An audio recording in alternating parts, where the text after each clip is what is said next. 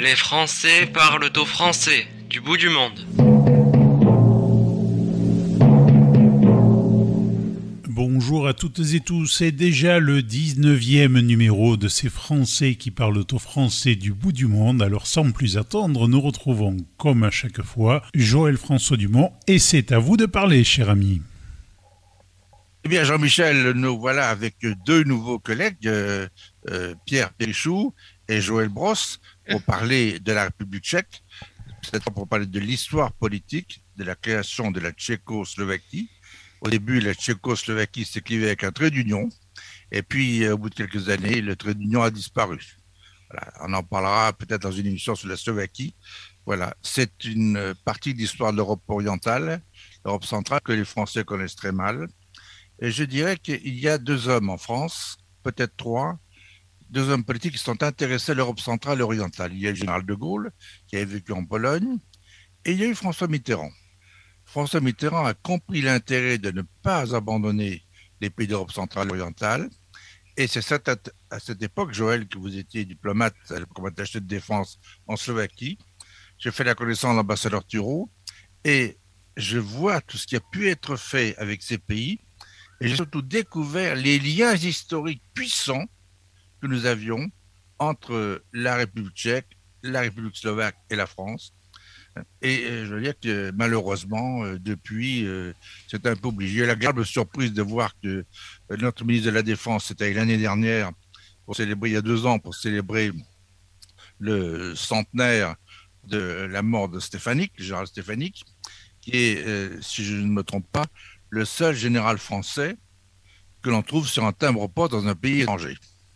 Voilà, nous en parlerons, ce sera une occasion de parler de la Slovaquie, mais là, je pense ouais, qu'on va peut-être ouvrir le feu sur la République tchèque, la création de la République tchèque, depuis le début, avec les changements qu'elle a connus, après la chute du rideau de fer. Il y a une période intervalle avec euh, le divorce de velours. Après le divorce de velours, la République tchèque est devenue euh, un pays autonome indépendant qui a retrouvé ainsi euh, ce qu'elle avait connu par le passé et qui rayonne depuis. Voilà. Joël? Joël François, merci d'avoir fait tous ces rappels, mais j'aimerais préciser quand même que j'étais en Tchécoslovaquie déjà avant euh, la révolution de, velours, donc avant la chute du mur pour Berlin, etc. En 88, et comme attaché de l'air adjoint, et euh, je faisais partie de, de cette équipe euh, qui a vécu la visite du, du président Mitterrand le président Mitterrand, qui, était le, qui a été le premier euh, président occidental à effectuer une visite officielle en décembre 88. Et tout en faisant sa, visite officielle, il a invité le, le leader des dissidents de la Charte 77, qui était Václav Havel. Donc, nous ne savions pas à l'époque qu'une page d'histoire était en train de, se tourner. Et euh, je suis très content euh, maintenant de l'avoir vécu parce que c'était vraiment une page d'histoire. Dans les mois qui ont suivi, les grandes villes de Tchécoslovaquie, comme d'autres grandes villes euh, d'Europe centrale, de l'ancien bloc du, du, pacte de Varsovie, ont connu de nombreuses manifestations. Et je me souviens déjà des, premières manifestations à Prague, etc. Donc voilà, mais cette page s'est très, vite tournée puisque euh, dès l'année suivante, euh, la, Tchécoslovaquie euh, a été baptisée la République fédérative, la nouvelle euh, République fédérative tchèque et slovaque. Et puis maintenant, je vais, pouvoir transmettre la parole à, mon camarade Pierre Périchou, que euh, je connais comme un ancien, un, ancien aviateur comme, comme moi, mais surtout nous sommes connus euh, comme tous les aviateurs. Je dis toujours, l'armée de l'air c'est super. Pour être euh, aviateur, il faut être artiste. Euh, tous les deux, nous nous sommes reconvertis dans le domaine euh, dans, dans, le domaine artistique. Lui tourne des, des films, écrit en tant que, enfin, je le laisse Joël, pour vous, c'était une vocation tardive, alors que pour Pierre, euh, Pierre, il a commencé tout de suite, il avait fait ce choix. Oui, j'ai commencé tout de suite, effectivement. Euh, dès que j'ai eu mon diplôme à, Saint-Luc, donc, je suis rentré dans l'aviation aussitôt. D'abord pilote, et puis j'ai commencé à écrire des articles parce que j'ai eu une, une, opportunité incroyable avec un journal qui venait de se créer et qui m'ont, enfin, ils embauché tout de suite, et puis voilà, c'est tout. Mais quand vous avez parlé de la République tchèque euh, auparavant, je voulais dire que c'était, euh, vous avez parlé du divorce de velours, mais c'est tout, tout à fait ça. C'est tout simplement parce que c'était facile à l'époque, parce qu'il y avait deux hommes politiques, c'était Mečiar en Slovaquie, qui pour des raisons économiques euh, voulait son indépendance, et en côté tchèque, il y avait Václav Klaus qui était Premier ministre et qui, lui, pour des, pardon, pour des raisons économiques, voulait ça et ne voulait pas traîner le boulet qu'il croyait euh, avoir avec le,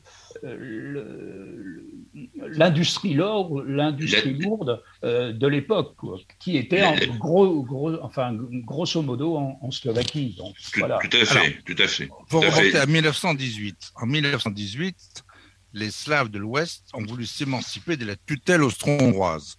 Ça a été leur principal objectif, c'était pour redonner à la Tchécoslovaquie, euh, qui n'existait pas encore, disons à la Tchéquie et la Slovaquie. La Slovaquie est une province de Hongrie. À l'époque, il n'était même pas autorisé de parler slovaque, il fallait parler hongrois. La Hongrie était un aigle à deux têtes avec l'Autriche. Et quant à la, Tchéquie, ben, c'était une province une province autrichienne. C'était la, Bohème. C'était la Bohème. C'était la Bohème. Donc, euh, la, volonté de retrouver cette indépendance pour affirmer d'abord leur identité, mais aussi leur passé. Voilà un peuple, notamment le République tchèque, qui a été, Joël nous l'a expliqué à plusieurs reprises, un peuple extrêmement dynamique, qui dans le domaine de la culture était très en pointe, dans le domaine du commerce, c'était très en point. C'est un, pays qui est un des plus industrieux qui soit au monde, qui est mal connu, mais à mon avis, si on fait un pari, dans 15 ans, le niveau de développement de la République tchèque et la, Slovaquie aura atteint largement le niveau de la Suisse. C'est un pays qui travaille énormément. On n'en parle pas beaucoup parce qu'en France, on ne s'intéresse pas à l'Europe centrale, on ne sait pas exactement où c'est. Bon, et puis c'était une sphère d'influence russe pendant tellement longtemps qu'on ne s'intéressait pas, c'est un prétexte. Et je dirais, il y a très peu d'hommes qui sont intéressés à ces pays. Je crois qu'il n'y a que le général de Gaulle qui sont intéressés à l'Amérique du Sud. Les autres, ses successeurs, n'y s'y sont jamais intéressés. Bon, malheureusement, c'est une grande perte. Quand on voit surtout les liens qu'il y avait avec certains pays, il y a des présidents de la République en Amérique du Sud sont d'origine française. Il y a une véritable population dans certains pays d'Amérique latine. Et en France, on a coupé tous ces liens. Eh bien, en Europe centrale, il y avait des liens très forts. Alors, ce qui est intéressant, c'est de voir les différentes périodes. Donc, il y a eu une première période après la Première Guerre mondiale où, grâce à leur participation au sein de l'armée française, avec des uniformes français, grâce à des brigades de, grâce à la Légion tchéco-slovaque, c'est grâce à ce combat et à, euh, disons, l'énergie qu'ils ont dépensée, qu'ils ont récupéré grâce à la France le droit de redevenir un pays. Et l'idée des deux pères fondateurs, j'aurais dire presque trois, Mazarik et, et, et Stéphanique, pour aussi parler de Belèche, mais surtout de Mazarik et de, de Stéphanique, c'était de se dire que les Tchèques et les Slovaques étaient extrêmement proches et qu'ensemble, ils avaient une chance de réussir. Et donc, à l'époque, ils ont décliné la Tchéco-Slovaquie, qui malheureusement n'a pas duré longtemps, parce qu'en 1919, comme vous savez, euh, l'avion du général Stéphanique a été euh, interrompu euh, par un tir de la DCA, hein, et on sait très bien qui était derrière. C'était une opération, parce qu'à Prague, on n'appréciait pas de voir la Slovaquie avoir une certaine autonomie. Voilà, donc il faut dire les choses parfois comme. Hein. Ça ne veut pas dire, ça ne veut pas dire que les Tchèques et les Slovaques ne s'entendent pas. C'est pas vrai. Mais là, il y avait une bagarre politique qui voulait que Prague reste le maître du jeu politique. Voilà, donc tout de suite, et en 1919, malheureusement, Stéphanie nous a quittés. Je dirais que dans certains pays, euh, il y a des pays qui n'ont personne. Euh, bon, un pays comme euh, la France, si vous cherchez dans l'histoire de France, si vous citez trois personnages, vous citez Louis XIV, euh, Napoléon et De Gaulle, bah, vous avez cité tout ce qui est la grandeur de ce pays. En Angleterre, on peut peut-être en trouver quatre avec deux reines hein, euh, et un roi, le père de la reine actuelle, et puis Churchill. En Slovaquie, il n'y a qu'un homme. Mais cet homme est le père de la nation slovaque. On voit son portrait partout. Joël m'a fait découvrir la Slovaquie dans tous les villages. Il y avait des statues, mais quand je dis des statues, c'est des grandes statues, avec un général français. Alors ça frappe, tiens, bizarre. On dit en uniforme français, oui. Deuxième village, une autre statue. Dans tous les villages. Et voilà un homme dont le nom n'était plus prononcé, dont les statues étaient démontées, et dont il ne fallait pas parler pendant toute la période du Covid. Et on peut dire tout ce qu'on veut de Messiard, que j'ai connu également. Messiard, au moins, est celui qui a réglé, j'allais dire magnifiquement, ce divorce, un mois que d'autres pays soient capables de s'en inspirer, entre la République euh, slovaque et la République tchèque, mais surtout qui a rétabli des liens avec la France et qui a rendu à son peuple cet homme dont ils sont extrêmement fiers. C'est le héros national, c'est le père fondateur. Alors nous en parlerons. Donc on en revient à la création de cette Tchécoslovaquie, Joël. Donc 1918, ça a été une étape. Et puis il y a eu une autre étape, c'est qu'il y a eu 1940. Et là, les choses ont commencé à se gâter. Qu'est-ce qui s'est passé en 40 Eh ben, il s'est un peu passé euh, comme en France. Euh, la, Slovaquie euh, a accepté, avec monseigneur Tissot, euh, d'être indépendante, euh, d'être euh, pro-nazi en fait. mais il y avait quand même, comme en France, des résistants, des, des gens, des gens bien quoi. et et parmi ces gens-là, bon, ben, je pense qu'on en reparlera quand on, parlera de la Slovaquie. On, sera obligé de parler de la, de, la de l'unité de Georges Delannurien, euh, qui justement a, aidé les résistants slovaques à se soulever en, non pas le 29, mais grâce à cette unité le 28, et ça a été officialisé le 29, le, soulèvement national slovaque. Mais je pense que nous reviendrons sur, sur le sujet quand on parlera de, de la Slovaquie. Euh, le nazisme, quand même, euh, a, été vécu dans certains endroits avec plus ou moins d'enthousiasme. On ne peut pas dire quand même que les Slovaques ou les Hongrois, qui étaient théoriquement les alliés des Allemands, étaient des alliés extrêmement dynamiques. Hein. La preuve, c'est que la plupart des officiers qui étaient soi-disant gardés en Hongrie sont allés rejoindre la résistance slovaque pour attaquer la première division de la Waffen-SS en Slovaquie. Donc, euh, il y a des pays où on a quand même fait euh, autre chose. Hein. Euh, enfin, on en parlera. Peut-être pour la Slovaquie, c'était peut-être l'occasion de retrouver cette indépendance que leur avait volée. Elle aurait dû se construire éventuellement dans une large autonomie après 1918-1919. Et puis en fait, ce qui s'est passé, ça a été confisqué. Donc peut-être que certains à l'époque se sont dit c'est le moyen d'éviter la guerre et l'occupation contrairement à ce qui s'est passé en Bohème-Moravie. Et c'est aussi peut-être le moyen de retrouver notre indépendance. Voilà. Donc, c'est la même chose. On juge, ça peut-être un peu différemment de pays qui ont été profondément pro-nazis et qui ont collaboré avec, avec Adolf Hitler. Alors, tout à fait. Pierre, euh, Pierre, je vous ai pas connu cette période, vous étiez beaucoup trop jeune, vous n'étiez même pas né. peut-être tout juste, tout juste encore enfant. Alors, expliquez-nous, pour quelles raisons vous êtes-vous installé en République tchèque? Voilà, vous êtes euh, pilote, Bon, vous êtes aussi journaliste, vous travaillez à France Inter, vous travaillez pour la radio d'État, vous travaillez pour la télévision. Bon, et vous réussissez bien d'ailleurs. Bien un beau jour, vous prenez votre valise et vous installez en République tchèque. Pourquoi? Tout simplement parce que je n'ai pas retrouvé à Paris euh, ce qui correspondait, je pense, à mes ambitions. Et je voulais euh, courir le monde. Voilà, c'est un peu ça. Et comme je connaissais déjà Prague, parce que j'étais déjà venu à Prague euh, sous le communisme, et que c'était pas loin non plus de la France, bah, je me suis dit pourquoi pas Prague. Mais j'ai hésité entre Prague et Budapest.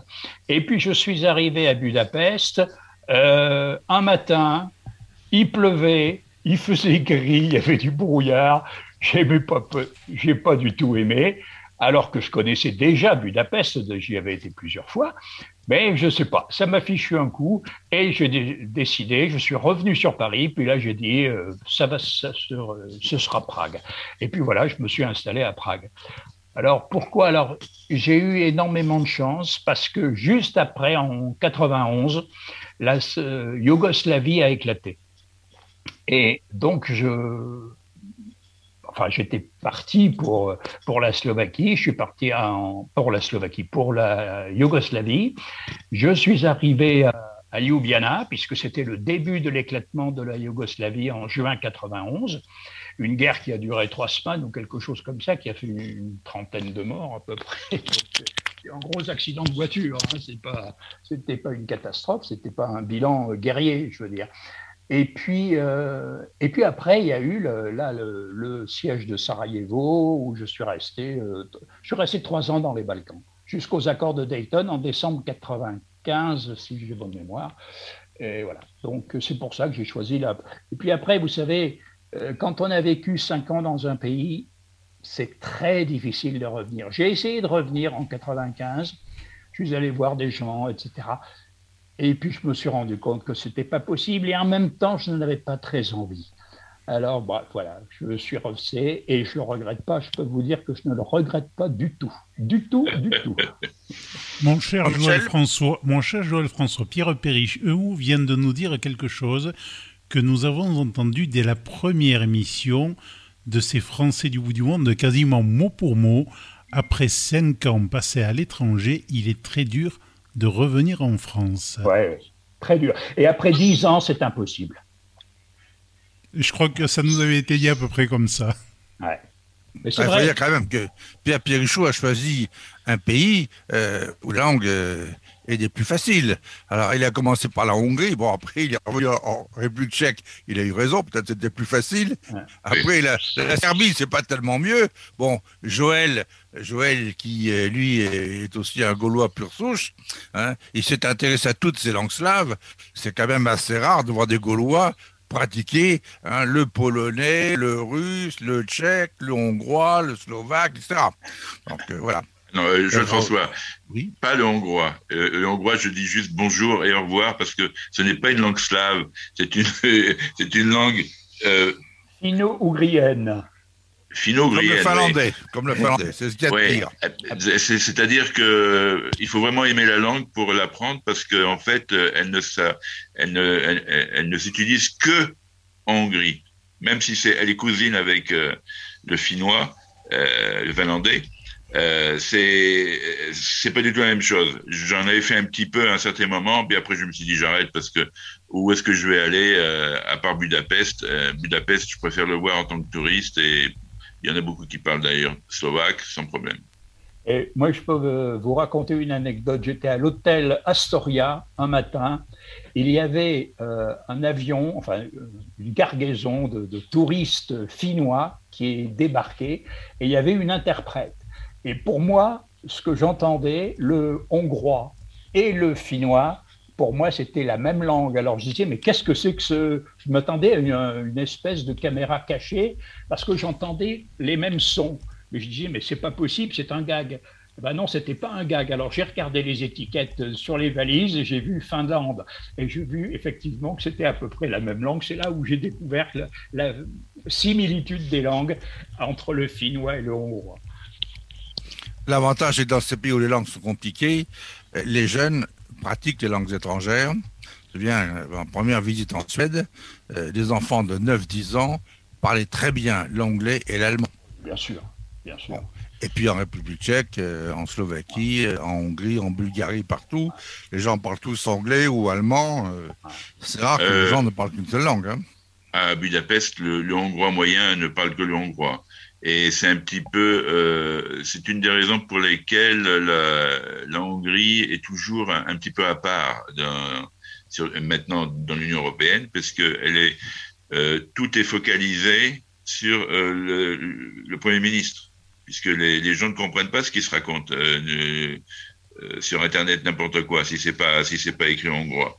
Donc la langue est un est un vecteur de, de contrôle de la population plus plus qu'ailleurs, plus qu'ailleurs.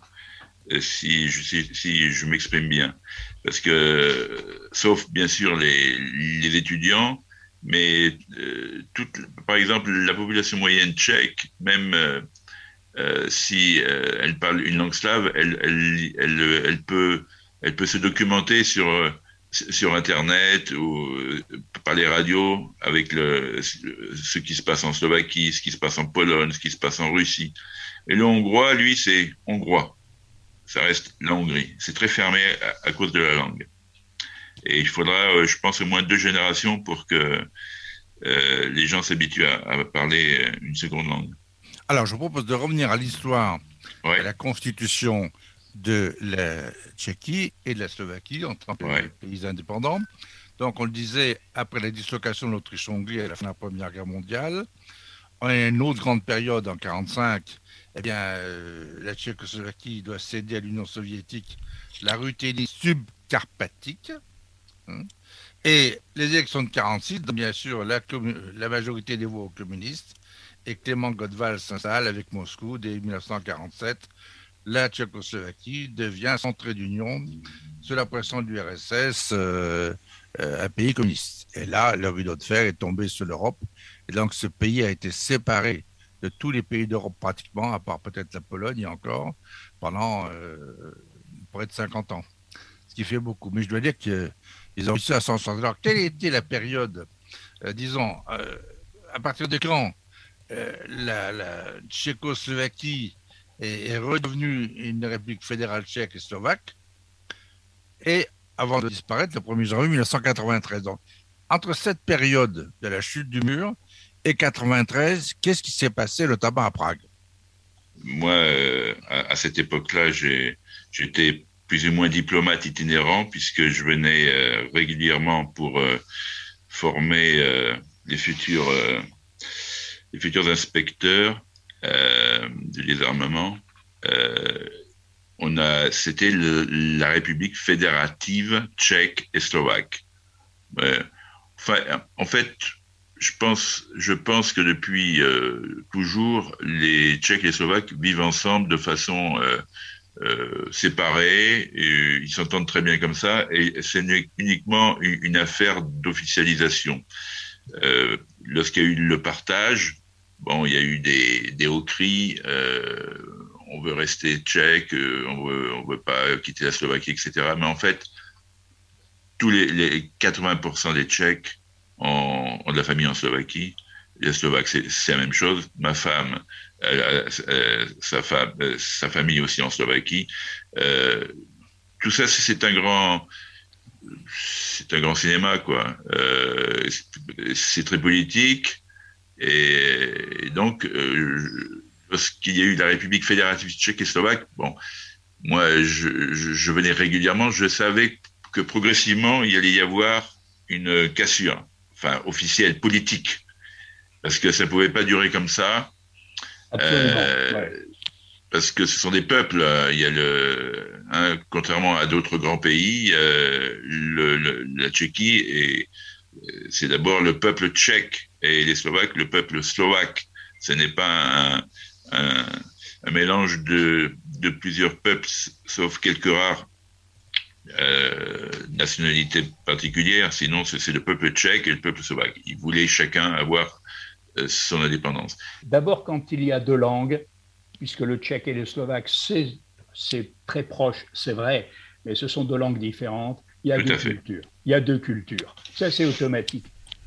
Et puis, pour ce qui est de la fédération euh, fédérale, enfin, le pays. Fédérative. Voilà. Euh, moi, je dis que ça s'est fait en deux temps. C'est-à-dire qu'au début, il y avait les Tchèques qui disaient euh, Ah, ben moi, les Slovaques, je les aime bien, euh, ça me plaît bien, euh, etc. Bah. Et puis après, il y a eu d'abord le, référendum qu'avait promis Václav Havel, qui n'a pas été fait. Et donc, il y a eu une espèce de flottement. Et à la fin, les Slovaques ont dit Bon, mais moi, j'en ai marre, je, on s'en va. Et effectivement, tu l'as bien dit, on sentait la cassure qui était inévitable, ça c'est certain, mais on ne savait pas quand est-ce qu'elle allait se produire. Mais eh, comme il y avait une volonté politique des deux côtés de partir, ça, enfin, ça s'est fait de, façon euh, pacifique, on peut dire. Voilà. Alors après, moi c'est vrai que là je suis euh, dans une période où j'étais dans les Balkans. Donc, Prague, c'était devenu mon camp de base, hein, puisque j'étais à Sarajevo, euh, au SIEC, enfin dans tous ces coins-là. Donc, hmm. Et Pierre, à l'époque, vous étiez là-bas. Vous n'avez pas dû rencontrer beaucoup de Français. Ah non, aucun. Ah, aucun. si, j'ai rencontré une seule fois un Français qui était venu ici euh, euh, par un avec un interprète d'ailleurs. Il voulait essayer de monter, je ne sais pas quoi, une société. Enfin bon, ça, c'est évidemment très velléitaire et il voulait euh, découvrir le Far West et puis finalement, ça ne s'est pas fait. Mais, mais il n'y avait pas un Français, non, mais bien sûr. Si, les journalistes. Les journalistes français, ils sont commencés à arriver ils ont commencé à arriver. Mais euh, en 90, 91, il n'y avait pas un journaliste. Personne. Personne, j'étais le seul. Mais c'est pour ça que, euh, bon, ça, paraît prétentieux, mais je me souviens donc, alors le 17 novembre, c'est le, le, jour de la grande manifestation qui a déclenché, d'ailleurs c'est devenu quasiment la fête nationale ici, le 17 novembre 89, donc, euh, moi j'étais le seul. Et alors, évidemment, je veux travailler pour, euh, je vais faire de la publicité, mais pour France Culture, pour euh, Radio-Canada, pour la radio suisse romande, pour tout. Et alors, il y avait tous les rédacteurs qui disaient, mais qui sait, en plus, il fallait des visas à l'époque pour venir. Et donc, ça, ça prenait du temps. la première journaliste qui est arrivée, c'était le mardi soir, c'était Isabelle Bayancourt de TF1. Voilà elle est arrivée avec le grand champ cinéma, les paraboles, enfin, etc. Mais voilà, et, tout le monde me voulait parce que c'était là, j'étais là le vendredi quand ça a éclaté. Donc vendredi, samedi, dimanche, lundi, il n'y avait personne. J'avais personne et j'ai travaillé pour toutes les radios. J'ai fait mon fonds de commerce là-dessus, uniquement. en quatre jours. Ah oui. Il faut ajouter que la France a une tradition, c'est pratiquement de se dire que tout se passe à Paris. Donc, il y avait très peu de journalistes français à l'étranger. Moi-même, en 1973, j'ai constaté qu'en Allemagne, il y avait 15 journalistes français. Il y en avait un pour TF1, qui faisait la radio en même temps, d'ailleurs, France Inter. On les deux. Bon. Et puis, euh, il y avait 10 journalistes à l'AFP. Et puis, il y avait deux personnes qui étaient là, qui faisaient ce métier, j'allais dire, même pas à mi-temps. De temps en temps, on demandait une minute sur l'Allemagne. Et comme disait un jour un, des rares Français qui parlait parfaitement l'allemand, il m'a dit, tu sais, là-bas, ce qu'on nous demande, c'est une minute à 6 heures du matin, et c'est un papier du niveau de Bild Zeitung. Mais l'Allemagne n'intéresse personne en France, c'est malheureux à dire. Alors, en France, on a naturellement pas de correspondant en Suisse. Pourtant, j'ai connu un ou deux Français avec des gens exceptionnels. Les Français n'étaient pas présents parce que la Suisse, comprenez, on y va. On va pas traiter la Suisse depuis la Suisse, on a Paris. Bruxelles, ça a été pareil. J'ai ouvert le Bruxelles de l'ORTF. Mais ça a été quelque chose d'extrêmement compliqué. Il n'y a même pas un an, avant même que candidat Kinson ne me rejoigne, nous avons été le bureau qui a le plus produit, parce qu'on produisait pour 22 chaînes régionales, trois chaînes nationales, la radio, les grandes ondes, donc France Inter, mais aussi les radios régionales et même la DEC, la radio pour l'Afrique. On avait un bilan à l'époque avec deux personnes qui dépassait de 4 à 5 fois tous les mois le bilan complet de tous les postes de l'ORTF à l'étranger. Ça veut dire qu'il y a un intérêt si on fait des choses intéressantes. Bon, et puis à un moment, il n'y a pas de volonté parce que ça n'intéresse personne. le politique n'est pas mécontent de n'avoir personne à Bruxelles, de personne en Suisse. Comme ça, ça leur permet de placer la vérité au départ de Paris et d'arriver en terrain conquis et de dire ce qu'ils ont à dire, de rentrer sans même se soucier de savoir s'ils ont été écoutés et surtout compris. Malheureusement, on va prendre de nombreux exemples où ce n'est pas le cas. Voilà. Alors, vous installez, vous êtes investi dans des lots très difficiles, mais dans la connaissance de pays. Quand on connaît les gens, d'abord, du moins de bêtises. Et puis, on, participe un peu à la vie. On, dialogue, on apprend des tas de choses. Donc, quand on voit un collègue qui débarque, qui ne parle pas la langue, qui ne connaît pas le pays, qui connaît rien, qui ne sait même pas où aller pour demander des toilettes, pratiquement, eh bien, très franchement, pour expliquer la situation dans ce pays aux Français qui ont une compréhension souvent un peu limitée de ce qui se peut passer à l'étranger, le résultat n'est pas brillant. Hein. Euh, en une minute, vous parlez de ce qui se passe quelque part, vous êtes certain que l'information, c'est pas comme ça que les Allemands travaillent. Hein. Bon, on peut voir la différence. En tout cas, vous avez eu le courage de vous installer et de faire votre trou, de faire votre nid, d'apprendre la langue, de vous perfectionner, d'apprendre des pays. Bon, entre nous, là, je ne reconnais plus le pilote du départ parce que quand je vois votre biographie, je vois que vous êtes même craché en avion à Ouadour sur Glane. J'ai attendu près de 24 heures avant d'être secouru, ce qui laisse quand même supposer qu'en France, les communications pourraient être à la hauteur, même en 78, ce qui n'était pas le cas. Vous avez été un des tout premiers à faire le Paris-Pékin avec des petits avions. Pour le faire, donc ça permet de voir le pays. Bah, j'ai fait le trajet retour, hein, j'ai fait Pékin-Paris. Voilà. Bon, ben, vous êtes quand même allé pour revenir, de toute façon. Même si c'est vous qui avez fait le tour-tour, vous avez quand même été là pendant tout le temps. Donc, toutes ces expériences, finalement, vous avez posé votre avion, si je puis dire, en République tchèque maintenant. Oui, Jean-Michel, qu'on parle d'avion tout de suite? Non, mais j'ai fait un. mon dernier vol, c'était en, en 2011. 2011. Voilà, puis après, j'ai arrêté. Et puis, je bon, pourquoi j'ai arrêté? Tout simplement parce qu'il y a un moment où, vous savez, on a aussi bien envie de changer. Et puis, qu'est-ce que vous voulez faire? Moi, j'ai pratiquement tout fait en aviation. Alors, ben, il faut savoir s'arrêter. Bah oui, il faut savoir s'arrêter. C'est pas facile, hein C'est pas facile. C'est pas facile, non, parce qu'un bon pilote, un bon parachutiste, c'est un pilote et un parachutiste vivant. Ouais. Voilà, c'est ça. C'est ce qu'on dit aux États-Unis. Hein, on dit aux États-Unis qu'il n'y a pas de bons pilotes, il y a des vieux pilotes. Voilà, c'est ça, absolument. Voilà, on en connaît heureusement hein, et, c'est important. Alors, revenons donc à la création de ce pays. Euh, petit à petit, la République tchèque euh, prend son essor, se développe. Elle a tout de suite une double volonté, c'est se rapprocher de Bruxelles pour l'Europe et se rapprocher de l'OTAN. Ah, donc à la fois, ah c'est la priorité. Ah oui, ça c'était la priorité. Je me souviens d'un député qui habitait au-dessus de chez moi, qui m'a dit on va faire très. C'était au tout début où je venais d'arriver, et d'ailleurs j'étais ravi d'avoir ce, député au-dessus et qui, venait d'être élu euh, dans, le cadre démocratique de, la République tchèque et qui m'a dit euh, on va montrer tout de suite aux Européens qu'on va qu'on veut s'intégrer à l'Europe. Et ils m'ont dit comme ça, alors là, après, il a un peu rêvé, hein, on va avoir les subventions, on va voir ceci, on va voir cela, c'était un peu rêvé, mais il, a, il avait vu, ils avaient vu clair. C'était ça. Ce qu'ils voulaient, c'était s'ancrer dans l'Europe le plus vite possible. Et finalement, ça a, pas, ça a été un peu long, ça s'est fait en 2000, le 1er mai 2004. Enfin, quand même, c'était pas mal quand même. Alors, euh, je, rajoute quelque chose, puisque de 92 à, à 93, je faisais euh, j'ai eu la chance d'être envoyé pour faire l'école supérieure de guerre à, à Brno. Et donc, euh, effectivement, les, déjà, les Tchécoslovaques, puisque j'ai commencé en République fédérative tchécoslovaque, j'ai terminé enfin, en 93 en, Tchéquie, hein, puisqu'il y a eu le partage pendant à cette époque-là. Et, donc, effectivement, euh, je n'arrêtais pas de, recevoir des, messages à faire passer que la France était quand même, à l'époque, le pays numéro un, tant pour les Tchèques que pour les, que pour les, Slovaques.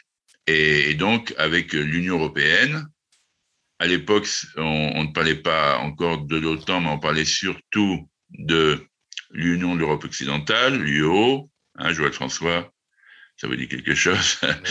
et, et donc, euh, bon, moi, je, je, je, faisais passer de, mon côté, je faisais passer aussi les messages qui, qui venaient du côté français, euh, prêts à aider les Tchèques et les Slovaques. Et puis, euh, les Américains sont arrivés avec, euh, en donnant euh, une deux euh, deux phases pour entrer dans l'Union européenne, dans l'OTAN, enfin dans, dans, toutes les, dans, le système de sécurité occidentale, en choisissant la Pologne, la Tchéquie, la Hongrie, et sachant que la Slovaquie devait passer en, en, en, phase 2. Déjà, alors là, ça, ça a commencé à un petit peu se mélanger. Les, les, les Tchèques qui, qui, qui, ont toujours été euh, qui ont eu toujours une forte euh, émigration euh, aux États-Unis. les États-Unis ont commencé à prendre avec Madeleine Albright ont commencé à, à, prendre le, le dessus. Et, euh, et donc, euh, les, les Tchèques se sont, de, se sont dirigés tout de suite euh, vers l'OTAN. L'UO euh, a été complètement abandonné. La Slovaquie aussi, peu après. Et, mais c'est, il est vrai que leur, tout de suite, leur, leur besoin, c'était d'entrer dans l'Union européenne, se débarrasser absolument de, de tout ce qui s'était passé les années précédentes et être sous le joug soviétique. Et c'est très très fort. Et maintenant, on commence à le sentir de plus en plus parce que les nouvelles générations euh, vraiment montrent bien dans tous les partis politiques, sauf que quelques rares, euh, qu'ils ne veulent plus, plus du tout recommencer l'histoire. Quand j'étais jeune, j'ai été diplomate pendant moins d'un an au Québec et donc au Canada. Euh, je veux dire que j'ai beaucoup voyagé moi aussi et j'ai pu apprécier dans les ambassades de France à l'étranger des époques où il y avait des équipes extrêmement dynamiques. J'ai aussi rencontré, je vous rassure, des gens parfaitement nuls, des feignants, des gens qui ne font rien, qui sont là pour passer trois ans et, et après où tout ce qu'a fait le prédécesseur est détruit. Mais je vais prendre l'exemple. L'exemple, la Slovaquie, ce Joël Bross, à cette époque, l'ambassadeur Thureau était un homme très dynamique, il avait toute une équipe avec lui et les relations étaient vraiment très bonnes. Il y avait une volonté de part et d'autre de faire quelque chose ensemble. Et en République tchèque, tous les gens qui travaillent actuellement en ambassade à Prague diront qu'on a vraiment une équipe actuellement de très haut niveau. Ce n'était pas forcément le cas il y a quelques années. Vous voyez ce que je veux dire Mais au moins actuellement, depuis un an et demi, nous avons une équipe très solide à Prague. Mais je ne sais pas si à Paris, l'actuel pouvoir se rend compte de l'importance, d'abord, de ne pas délaisser, de ne pas maltraiter les petits pays. Chirac l'avait compris un jour. Hein. Il l'avait compris. Ça a été long, mais il avait compris.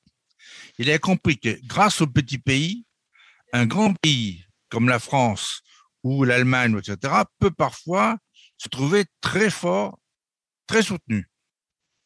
Donc les petits pays ont leur importance. Et puis quand on marche les pieds, arrive un moment où euh, ça devient désagréable. Donc ce sont des pays sur lesquels on peut compter. Ce sont des pays sur lesquels nous avons investi pendant un certain nombre d'années. Il faut maintenant se retrouver. Voilà. Donc vous, euh, dans la vie courante, là-bas, qu'est-ce qui vous chagrine le plus de voir que la France ne fait pas qu'elle pourrait faire, par exemple, ma République tchèque, Pierre oui, effectivement, la France ne fait pas ce qu'elle devrait faire, c'est sûr. C'est une évidence. C'est même une évidence, oui. Et que voulez-vous? Hein Moi, je ne suis pas au Quai d'Orsay. je suis sorti de, ce circuit, hein, je veux dire. Mais c'est effectivement, c'est très dommageable pour la France et pour la République tchèque aussi. Et quand tout à l'heure je parlais de la volonté d'intégrer l'Union européenne, je veux dire que le premier grand chantier qui a été installé, euh, en République tchèque, ça a été l'autoroute de Prague à Rozvadov, donc euh, au poste frontière. Le premier grand chantier, été ça. Oui, parce qu'il ne faut pas oublier que dans la stratégie soviétique, toutes les routes qui allaient vers l'ouest étaient toujours pourries. Les autoroutes, les belles autoroutes étaient uniquement pour les, les, les transferts entre les pays du pacte de Varsovie. Voilà. Donc, il y avait un gros travail à faire, effectivement. Je me souviens à l'époque, euh, quand on passait le checkpoint, et on arrivait, c'était les, les, bosses, les trous, etc. Affreux, c'était affreux. Le, La route de, de, Prague à Rosvadov, c'était enfin, c'était une horreur, quoi, je veux dire. Oui, tout à fait. Euh, Qu'est-ce que. Joël, pour répondre à la même question, à votre avis, est-ce que la France pourrait faire plus? Est-ce qu'elle pourrait faire mieux en Europe centrale et orientale? Elle aurait pu faire beaucoup mieux, mais maintenant, je pense que c'est un peu tard, puisque la, euh, les États-Unis se sont tout à fait euh, bien installés euh, dans toute l'Europe centrale maintenant. bon, on le voit aussi avec la, la, la chute le communisme. Vraiment la forte chute de l'enseignement du français. Les lycées, euh, à part Prague, à part Brno, euh, où la France conserve quand même euh, une stratégie élitiste de l'enseignement du français. Mais toutes les régions maintenant de, de Tchèque, les, les, lycées passent à l'espagnol. Passent à l'espagnol parce que l'Espagne, euh, on, voit de temps en temps des voitures diplomatiques qui viennent, euh, des services culturels qui, qui, qui suivent derrière. Bon, l'anglais, bien sûr, il y a le British Council qui est toujours derrière, qui, qui, qui sillonne euh, toute la Tchéquie, qui va dans les lycées, etc. Les Allemands également, sachant que quand même l'allemand commence à, perdre un petit peu, mais dans certaines régions comme en Moravie, ça reste quand même, les parents recommandent aux enfants de, de prendre comme deuxième langue euh, l'allemand. Et puis, il y a un petit retour du russe aussi, puisque pour ceux qui veulent faire des relations internationales. Mais le français, ça reste très, de plus en plus très, très élitiste. Et euh, euh, ça, ça montre bien qu'il y a cet effort de la France euh, pour poursuivre non pas son influence, mais sa coopération, c'est complètement affaibli. Même si euh, vous, vous disiez qu'on a une, une, superbe équipe actuellement, euh, ça reste toujours à Prague. Ça reste à Prague et peut-être de temps en temps à Brno, les, les, les, deux grandes villes. Mais tout le reste, non, on ne voit jamais personne. Jamais personne. là où on, avec, avec ma femme, nous avons organisé euh, des voyages en France pour le, les, les lycéens on n'a jamais reçu une quelconque aide de quoi que ce soit, même un support, ne serait-ce que un, appel téléphonique, une visite, n'importe quoi, rien du tout. Et ça, c'est c'est quand même symptomatique euh, parce que comme euh, euh disait Pierre, euh, une langue c'est la culture, mais aussi le partage des langues, c'est c'est le, c'est le partage, c'est la coopération. Voilà. Je voudrais dire aussi que là où on découvre le, comment peut-on dire, la décrépitude du français, c'est en Roumanie, qui est un pays que je connais bien aussi, que j'ai bien connu surtout. Mais euh, même sous, sous Ceausescu, je m'étais fait gauler, mais enfin ça c'était autre chose. Euh, la, la, Roumanie, je me souviens à l'époque, tout le monde parlait français. Tout le eh bien. Monde. Et un français, voilà, et un français qui vous faisait honte, tellement c'était châtié le, avec le mot précis, le mot juste qu'il fallait. Et aujourd'hui, maintenant, tout le monde parle anglais. Tout à fait. Oui, il n'y a pas d'aller en Roumanie, qui est un pays dont la langue est en plus chez nous. Mais quand vous êtes dans un pays comme le Maroc, il y a quelques années, il y a quatre ans, j'étais euh, à Marrakech, donc il y avait le, le, le, Bourget marocain. Mais on a eu quatre ministres marocains qui nous ont parlé, mais dans un français, et qui m'a surpris.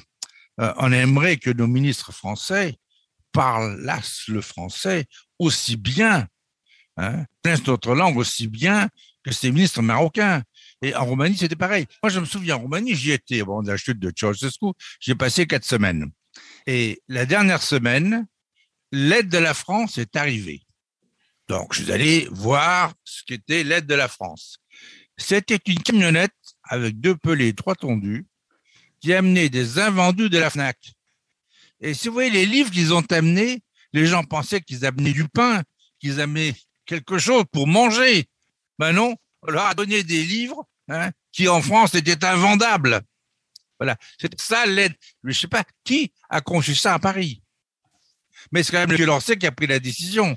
Non, je pense que c'est lui quelque part. Que un tel naufrage à l'époque m'avait choqué. Enfin, on voit d'autres. Vous savez, je disais, c'est pas la première fois que je le dis ou je le répète, quand on est français ou quand on redevient ou quand on devient français de l'étranger, euh, dans l'histoire, il y a trois catégories. Il y a la catégorie des Français qui ont été vendus. Bon, les Québécois, pour vous en parler mieux que moi. Bon, j'ai vécu en plus au Québec. Bon, euh, il y a ceux qui ont été trahis. Et enfin, ceux qui ont été abandonnés. Donc, le choix n'est pas très grand. Et ce qui me surprend, c'est que malgré cela, nous découvrons dans nos émissions, c'est-à-dire pour ça qu'on a conçu cette émission, des Français qui parlent le français du bout du monde. Nous découvrons des Gaulois qui se sont, disons, installés dans le pays au point d'apporter quelque chose d'original, sont les ambassadeurs permanents. Non seulement ils aident l'exportation et l'importation chez eux de produits faits en France, mais ils représentent plus cette France et même donne parfois une image de la France qui n'est pas l'image réelle. Et j'entends, par exemple, le responsable de l'UFE, vous avez vu à Dansk. Voilà un Marseillais qui a vécu en Inde, qui a appris euh, des dialectes euh, ourdou, inou, etc. Il parle le polonais parfaitement. C'est lui qui a installé l'équipe de rugby, vous vous rendez compte, en Pologne. Et ce sont des gens qui vivent avec les Polonais, qui parlent le polonais, qui n'est pourtant pas une langue facile non plus. Donc, on a des Français dont on peut être fier. C'est pour ça qu'on a fait cette émission, pour leur donner la parole. Et je dois dire qu'on aimerait que du côté français, on puisse s'intéresser à eux. Alors, très récemment, euh, contrairement à ce qu'il a pu faire pendant quatre ans, le président Macron s'est intéressé à ces Français de l'étranger.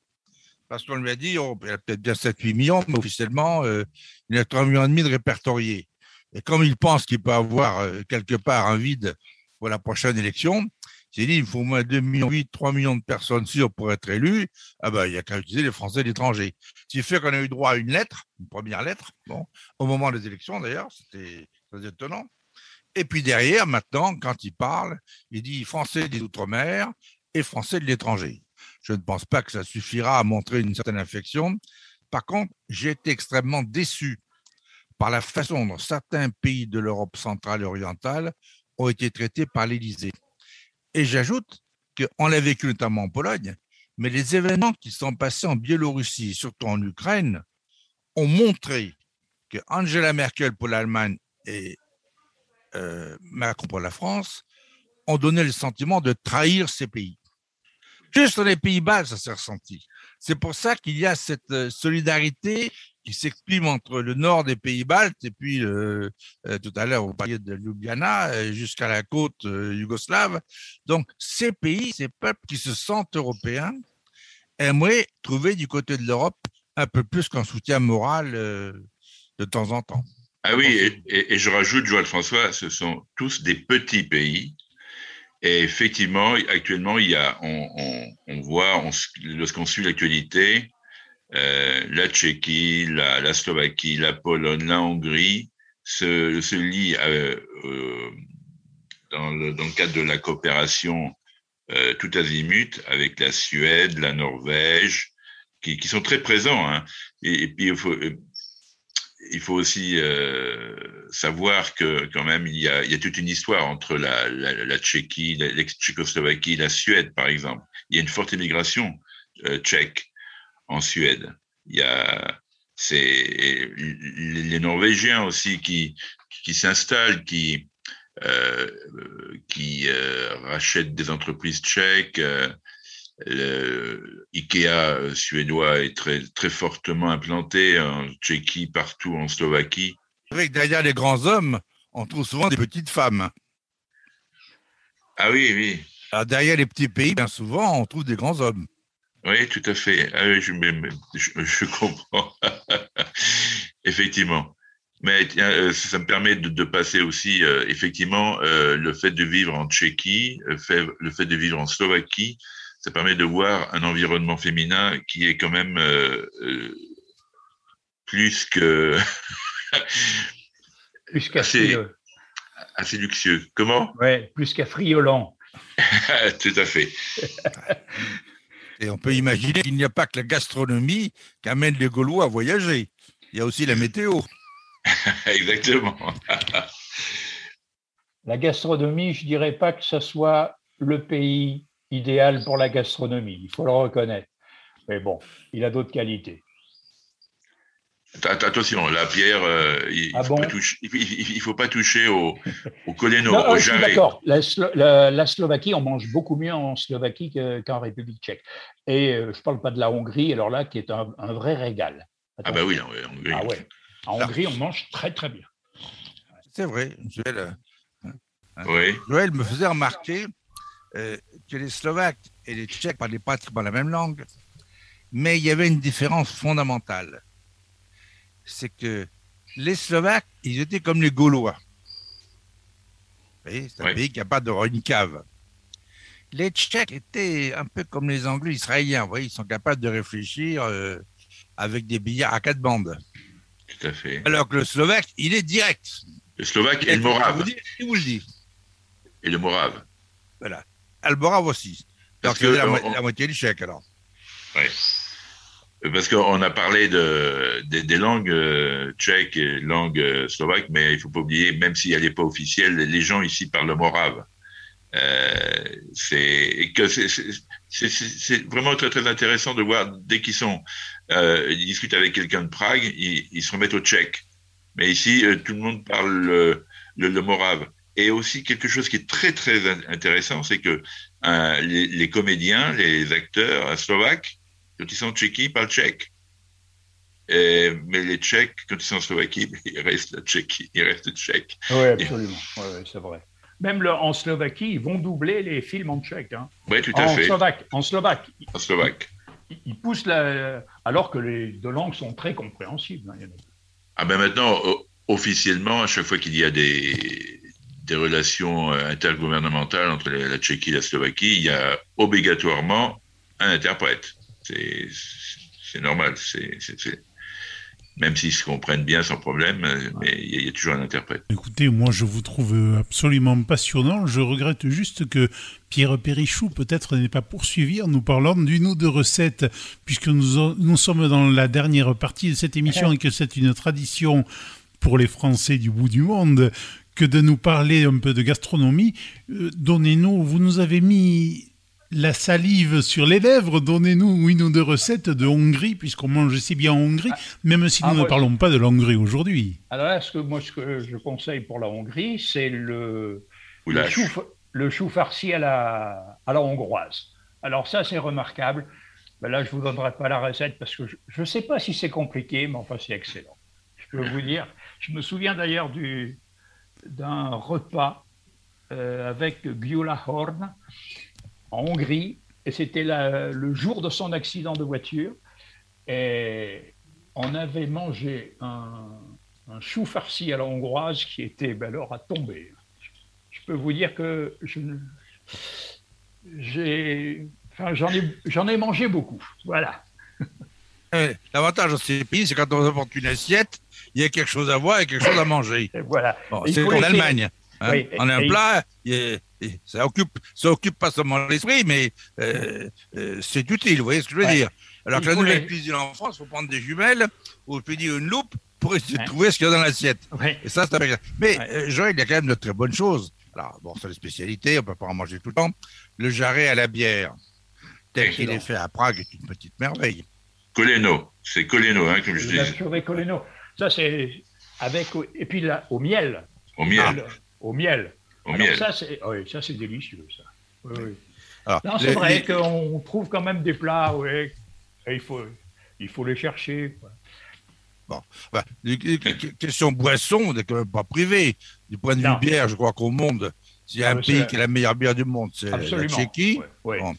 Et les vins blancs de Moravie, Ouais. Joël et Janin en ont déjà parlé, mais les vins blancs euh, sont vraiment euh, de haut standard maintenant. Les vins rouges, il faudra attendre quelques années. Mais c'est pareil en France. J'étais à Coyo il y a un mois et demi, j'ai connu cette région il y, a, il y a 40 ans, et les vins il y a 40 ans étaient nuls là-bas, en dehors des vins qui étaient les apéritifs, c'était des vins cuits. Le vin était nul. Euh, le vin qu'on trouvait dans l'Hérault à l'époque était, était, était vraiment très mauvais. On le coupait avec du vin d'Algérie. Mais Joël, qui lui-même m'a dit un jour qu'il avait labouré les terrains là-bas, le vin qu'on trouve maintenant de ces régions est bon. Il y en a même de très bons. C'est-à-dire que quand on veut, on peut. Et ça, c'est peut-être un avantage de l'Europe qui a motivé et suscité euh, euh, une amélioration de la qualité. D'ailleurs, il y a une, une bière qui s'appelle la Pils. Tout le monde connaît la Pils. Bah, c'est tout simplement, ça vient de Pelzaigne. Pelzen. Voilà, c'est ça. Mais la Pils, c'est international. Enfin, c'est au, au moins européen, et c'est international. Je vois Jean-Michel Caquiès, hein, il a beau être à Pau. euh, à Pau, on connaît bien la Pilsen également, n'est-ce pas, Jean-Michel Écoutez, ça n'est pas parce que je ne suis pas souvent sorti de Pau que je ne suis, que je ne suis jamais sorti de Pau. Oui, j'ai eu l'occasion de connaître, effectivement. Ah, Peut-être un petit mot sur le tourisme.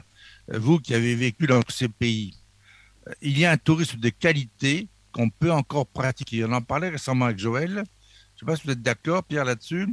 Est-ce que vous pourriez suggérer à des jeunes Français ou à des Français moins jeunes qui veulent faire du tourisme de qualité, autrement dit, éviter le tourisme de masse, d'aller dans certaines régions?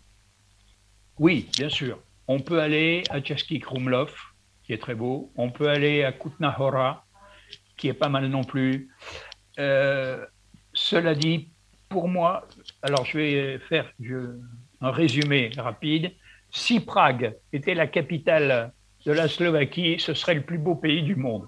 Mais malheureusement, chacun est chez soi, parce que Prague, c'est vraiment une ville magnifique. C'est vraiment une ville ah ben, magnifique. Mais oui, il faut le reconnaître. Hein. Mais, Prague, c'était depuis plus d'un siècle. Ça fait partie des quatre premières villes euh, en Europe. On a écrit, d'ailleurs, on a la littérature est formelle là-dessus. On a écrit plus sur Prague que sur euh, Venise. Alors, c'est vous dire.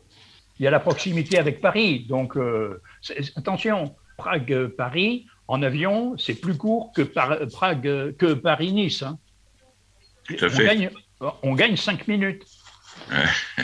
Eh oui. et, et pour euh, rajouter un petit peu sur la, beauté de Prague, moi j'ai connu Prague avant la révolution de velours, et c'était comme une, une, une, belle femme habillée toujours de noir, puisque les, les murs euh, n'étaient pas colorés, n'étaient pas nettoyés, mais c'était toujours beau, très joli.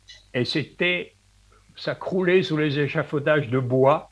Tout à fait. Oui, incroyable, parce que les, les, les façades avaient du mal à tenir. Et là où aujourd'hui il y a eu un travail de façading, comme on dit, c'est-à-dire qu'ils ont conservé les façades et ils ont construit derrière, évidemment euh, dans un style beaucoup plus moderne. Et là, c'est magnifique. Non, mais il faut le reconnaître, c'est très. Ah, mais Pierre, Pierre, justement, à la dernière émission, je disais, peut-être que tu vas le confirmer, que euh, quand on, on se balade dans une rue de Prague, on a toujours quelque chose à apprendre en levant la tête, parce que c'est plein de symboles c'est une ville magique. Oui, bien sûr. Bien sûr. C'est une évidence. Il y a chaque fois un paysage nouveau, je veux dire. On se, on se promène dans Prague, il y a des, des choses que l'on n'avait pas vues, que l'on découvre. Ça fait 30 ans que je. Ouais, c'est ça. Ça fait 30 ans que je vis là. Et puis, on découvre toujours des choses. Exactement, exactement. Euh, c'est exactement ce que je disais la dernière fois. Et Je suis d'accord.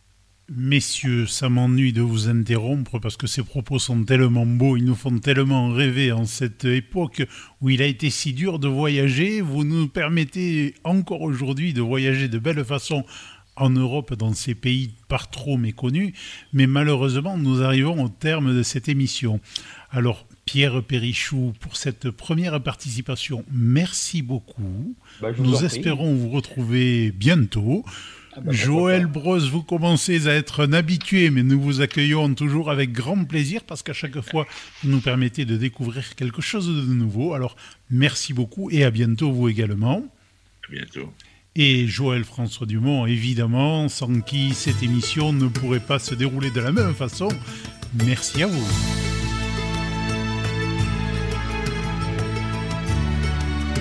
La Voix du Béarn la radio qui donne aussi la parole aux Français du bout du monde.